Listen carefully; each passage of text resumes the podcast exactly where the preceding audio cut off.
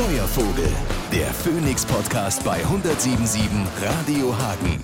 Und bei mir im Studio ist Geschäftsführer Oliver Herkelmann. Hallo Robin. Guten Tag. Guten Tag.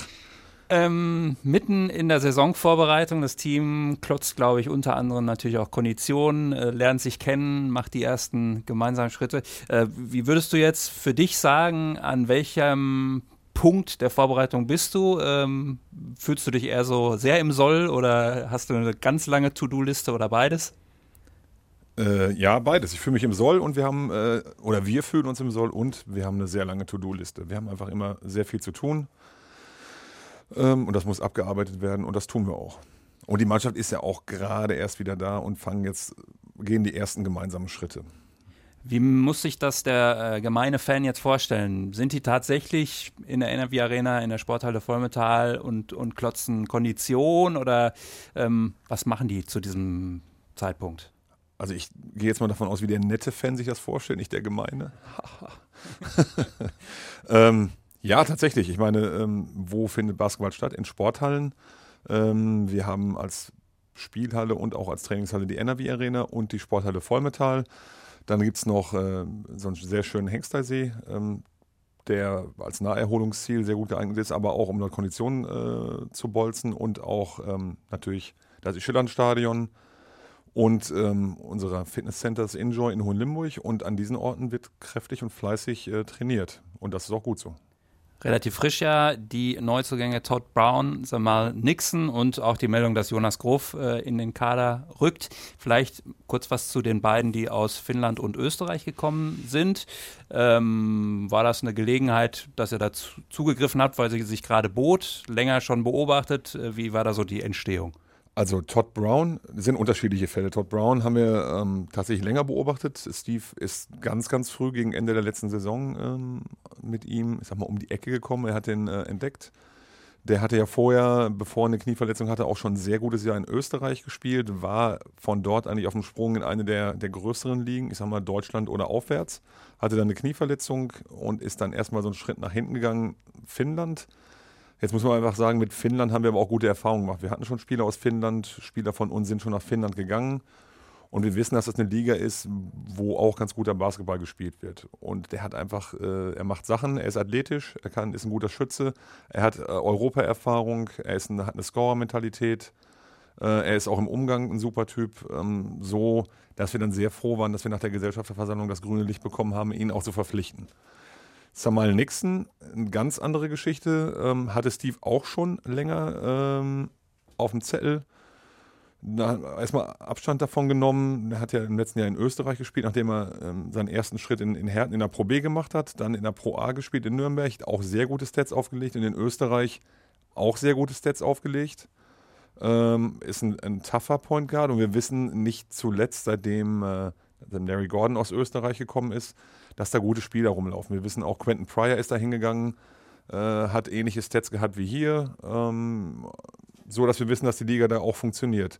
Jetzt war der glückliche Zufall, dass Somal Nixon eine deutsche Freundin hat, äh, die in München wohnt, dass die, äh, seine deutsche Freundin ein Kind hat, das jetzt in den Kindergarten geht. Sie will, dass er in Deutschland Kindergarten und Schule durchläuft, das Kind so dass das Angebot, das äh, er aus Wels wieder hatte, äh, was auch höher dotiert war, nicht angenommen hat und im Prinzip äh, verfügbar war, auch kurzfristig, sodass wir dann äh, der Agent Lothar Hermeling, den kenne ich noch aus Tigerzeiten, da war äh, Teammanager, sodass wir äh, sehr kurzfristig einen sehr sehr geschmeidigen Deal hinbekommen haben, der, für, der ihm sehr viele Chancen bietet, bei uns das Risiko fast ganz wegnimmt und wir der Meinung sind, dass wir da einen guten Spieler haben und die ersten Eindrücke im Training bestätigen das auch bei beiden Spielern. Und bei Jonas sind wir natürlich super froh, dass er nach seinem Amerika-Jahr ähm, jetzt in Kooperation mit Iserlohn bei uns im MBL-Team und natürlich auch im BBL-Kader dabei ist. Und da muss man sagen, dass Jonas natürlich ähm, aufgrund seiner Vielseitigkeit und der Leistung, die er schon gezeigt hat, eines der ganz großen deutschen Talente ist. Und die letzte Saison hat ja auch gezeigt, dass da Junge im Zweifel auch gut ranzuführen sind und, und sich auch gut beweisen können. Stichwort Niklas Geske und andere. Ähm, Absolut. Also letztes Jahr und Ingo und Steve zeigen auch, wenn die Spieler so gut sind und so hart arbeiten, dann haben sie auch den Mut, Spieler, äh, den Spielern Spielzeit zu geben. Niklas, aber auch Fabian Black am Ende der Saison haben das gezeigt. Ähm, Moritz Kohm, ich erinnere an das Spiel gegen, äh, gegen Berlin, wo er sich dann leider äh, wieder verletzt hat. Und da werden auch weitere Spieler aus der super Jugendarbeit, äh, die hier in Hagen geleistet wird, nach vorne gehen. Und manchmal muss man auch ein bisschen aus der Not eine Tugend machen. Das haben wir im letzten Jahr schon gemacht. Und dann bin ich wirklich sehr froh, wenn ich äh, junge Spieler, die aus Hagen oder Umgebung kommen, die äh, unsere JBL, MBBL durchlaufen haben, dann plötzlich in der Bundesliga gut spielen und jetzt wie einige unserer Spieler auch in den, den U-Nationalmannschaften sich gut behaupten. Dass sie dann irgendwann auch Qualifikationsspiele in der NRW Arena vielleicht machen, in vielleicht nicht ganz so ferner Zukunft. Wäre schön zumindest. Also mal wieder ein, ein A-Nationalspieler äh, aus Hagen haben wir ja, Per Günther, äh, spielt leider nicht mehr in Hagen, aber da sind wir natürlich trotzdem alle sehr, sehr stolz drauf. Ähm, aber mal wieder einen zu haben, der auch tatsächlich in Hagen spielt und A-Nationalspieler ist und dann am besten noch nicht zugekauft äh, oder zugereist, sondern aus der eigenen Jugend, das wäre schon toll. Da arbeiten wir dran. Ansonsten ähm, das Team, klar, die ähm, ja, Leistungsträger, auch Publikumslieblinge wie David Bell, Larry Gordon ähm, sind weiter dabei, werden sicherlich da auch ja, die äh, Neuen da mit äh, unter die Fittiche nehmen und ihnen zeigen, ähm, ja, wie, wie äh, der Phoenix Hagen so funktioniert, vielleicht dann auch während der Saison. Ähm, Passiert da denn noch was, wenn sich eine günstige Gelegenheit bietet oder ist das jetzt wahrscheinlich erstmal so das, was bis zum 3. Oktober äh, im Team verfügbar ist? Also jetzt ist erstmal der Punkt, wo wir sagen, äh, wir sind bei den deutschen Spielern sehr, sehr gut aufgestellt. Ähm, haben wir jetzt in der Form noch nicht drüber geredet, aber mit dem Orule äh, haben wir einen sehr guten deutschen Spieler dazu bekommen, mit Aber Tolai einen, einen, jungen Spieler und wir haben die deutschen Spieler, die wir gerade schon genannt haben. Dann denken wir, dass wir ähm, in, in, sagen wir, in, der, zwei, in der unteren Tabellenhälfte vielleicht Frankfurt besser besetzt ist, aber dann schon grundsätzlich sehen wir uns dann, dann mit am besten besetzt.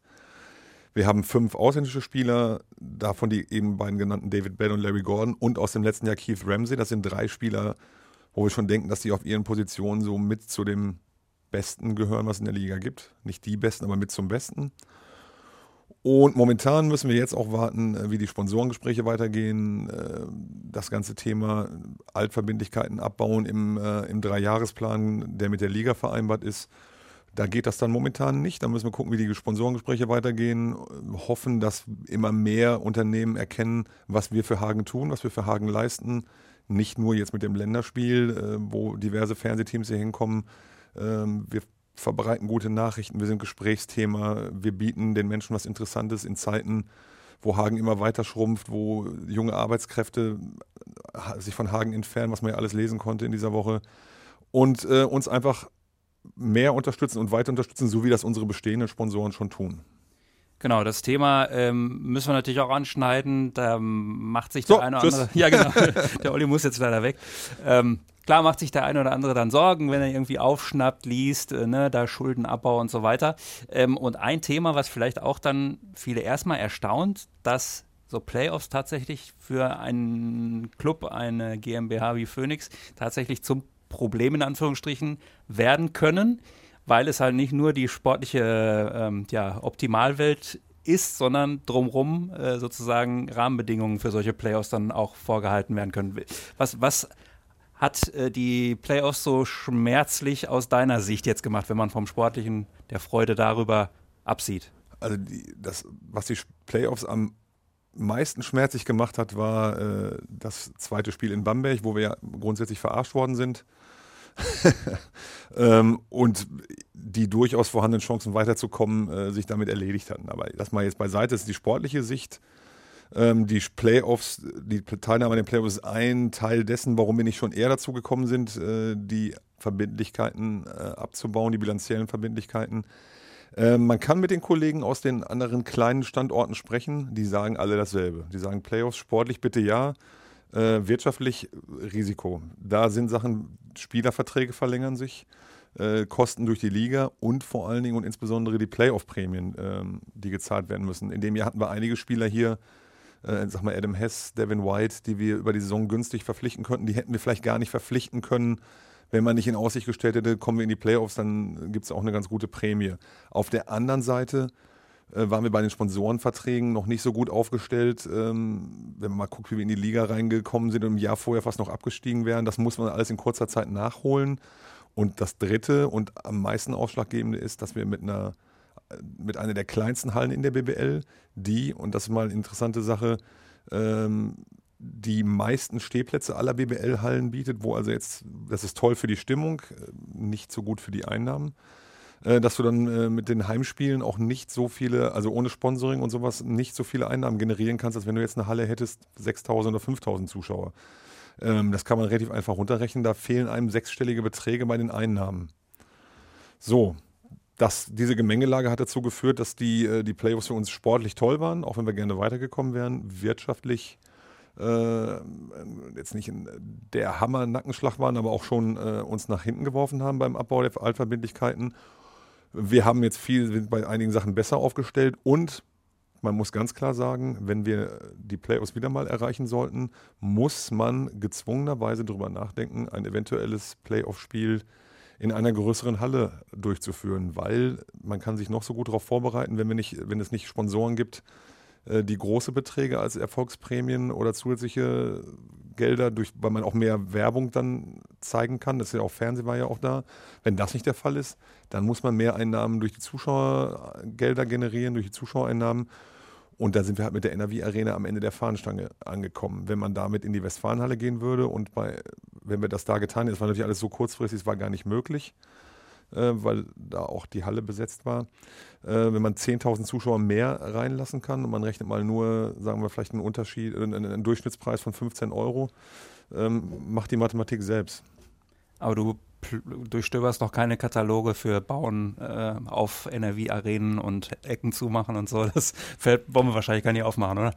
Ich, so wie ich das verstanden habe, ähm, wäre jeder weitere Platz, den man in der NRW Arena generieren würde, äh, überproportional teuer, weil es einfach, glaube ich, also ausgereizt ist statisch. Sonst hätte man ja auch bei dem Bau jetzt, wenn es günstig gewesen wäre, äh, noch mehr Plätze generieren können. Ich sage mal so, jeder, alle zehn Sitzplätze würden uns extrem weiter nach vorne bringen. Die Halle ist so, wie sie ist. Sie ist toll. Die ist natürlich von der Stimmung auch so, dass wir da sicherlich einiges an Heimspielen gewinnen, äh, was man in einer größeren Halle aller Volkswagen Arena in Braunschweig nicht gewinnen würde. Ähm, was aber die wirtschaftliche Seite angeht, ist es schon eine enorme Beschränkung. Ich weiß nicht, mittlerweile ist es die zweite oder drittkleinste Halle in der Liga. Quakenbrück ist noch kleiner, aber wir haben über 1000 Stehplätze. Und mancher so in meinem Alter, der kommt und sagt, ich hätte gerne zwei Sitzplätze. Und wenn man dann sagt, nee, haben wir nicht mehr, aber wir haben nur noch, Ste wir haben noch Stehplätze, geht dann auch gerne wieder und sagt, stehen kann ich nicht mehr. Weil du bist ja noch jünger, ich weiß nicht, wie das bei dir aussehen würde. Naja, kommt auf die Dauer an. ähm, Vielleicht schließt sich das aber ganz schön an. Ähm, es gibt ja, oder es gab schon in der letzten Saison die Möglichkeit, ausgesuchte Spiele, vor allem die Heimspiele, sich auch am Netz, am Rechner anzuschauen. Die wurden dann kommentiert von X-Risse und meiner Wenigkeit. Und auch in der nächsten Saison ist dann die Möglichkeit auch, gerade auch dann natürlich die Auswärtsspiele zu verfolgen. Ähm, vielleicht sag mal was zu diesem Telekom Deal, ähm, der ist, glaube ich, unterm Strich für den Basketball und damit dann auch irgendwie für äh, Phoenix eine, eine, sehr gute Sache und eine sehr vielversprechende vor allen Dingen. Also der Telekom-Deal sieht, so wie er jetzt den Clubs bekannt ist, erstmal sehr, sehr gut aus. Geht über vier Jahre. Ähm, die Telekom, so wird gesagt, äh, lässt sich das einiges mehr kosten. Äh, die Fernsehrechte oder die Medien die haben das komplette Medienpaket gekauft als es noch Sport 1 getan hat. Das heißt, äh, die Chancen stehen gut, dass es Ausschüttungen aus dem Fernsehvertrag an die Clubs geben wird. Erstmals hatten wir bisher nicht. Es wird jedes Spiel ähm, relativ aufwendig produziert und es wird jedes Spiel live gezeigt auf verschiedenen Kanälen im Internet äh, und auf Entertain und es wird auf jeden Fall mindestens 48 Spiele im Free TV geben. Äh, Entertain hat jetzt zwar nicht jeder, aber es hat auch eine ganz gute Verbreitung äh, und der Rest wird über Internetstream in guter Qualität gezeigt. Alle Kunden der Telekom, T-Online, T-Mobile, Festnetz und was es da sonst noch alles gibt, kriegen das äh, kostenfrei. Ich glaube, die Telekom hat irgendwie 60 Millionen Kunden in Deutschland, also schon eine ganze Menge. Zahl mag falsch sein. Und ähm, der Rest könnte sich die Spiele auch für eine relativ günstige Monatsgebühr angucken. Also toll, es wird jedes Spiel produziert, es wird jedes Spiel gezeigt. Äh, die Telekom hat eine riesen, ist ein super Unternehmen, hat eine riesengroße Marketing- und Medienpower. Die gehen jetzt gerade schon dahin und sorgen dafür, äh, dass dieser ganze unaufgeräumte Spielplan mit unterschiedlichen Anfangszeiten äh, aufgeräumt wird. Die verlangen feste Spieltage, die verlangen nicht mehr als vier Spiele pro Wochentag. Samstag sollen die Spiele um 18.30 Uhr, um 20.30 Uhr beginnen, nicht mehr als drei zu einer Zeit sonntags 15 Uhr und 17 Uhr und nicht mehr als vier Spiele an einem Tag. Impliziert bei neun Spielen pro Spieltag, dass es auch immer ein Freitagsspiel geben wird. Das heißt, die Fans wissen demnächst, wann unsere Spiele beginnen. Sie wissen, dass sie jedes Spiel sehen können und es ist eine Verlässlichkeit dahinter. Sport 1 hat ja im letzten Jahr an manchen Wochenenden gar nichts gezeigt. Da hat man sich irgendwie gefreut, jetzt gucke ich mir das Topspiel an, dann gab es das gar nicht. Äh, dann mal sonntags um 18 Uhr, sonntags um 15 Uhr, samstags um 19 Uhr, konnte sich ja kein Mensch darauf einstellen. Und dann noch am Ende des Tages in einer beschissenen Qualität, muss man einfach mal so sagen.